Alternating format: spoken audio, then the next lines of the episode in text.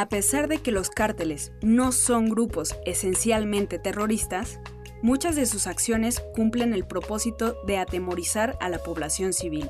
En El terrorismo en la narcoguerra, Joan Grillo recuerda que el debate acerca de cómo definir los distintos rostros de la narcoviolencia es de vital importancia en estos momentos. Eh, este, este reportaje yo investigo, identifico uh, cómo realmente usa la frase terrorismo, eh, de dónde viene y cómo lo usa para describir eh, actos de violencia.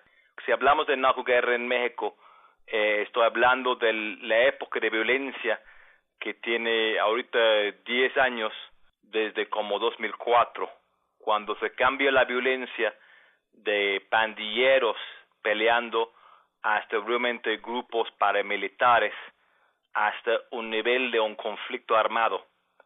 Y durante este tiempo podemos ver que hay muchos actos que la gente eh, llaman terrorismo yo intento un poco este en, en el reportaje poner un poco más parámetros en esto.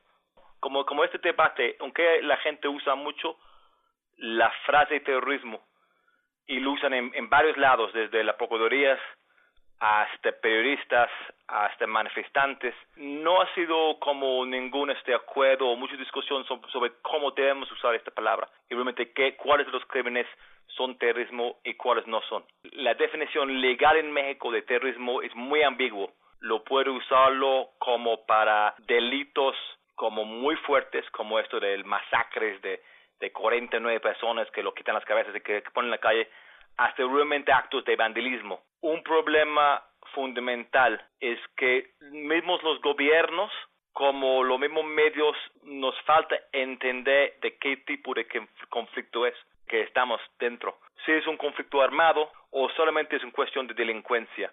Y yo creo que es muy importante tener este debate y, poner más claro las definiciones para buscar soluciones más eficaces a este problema.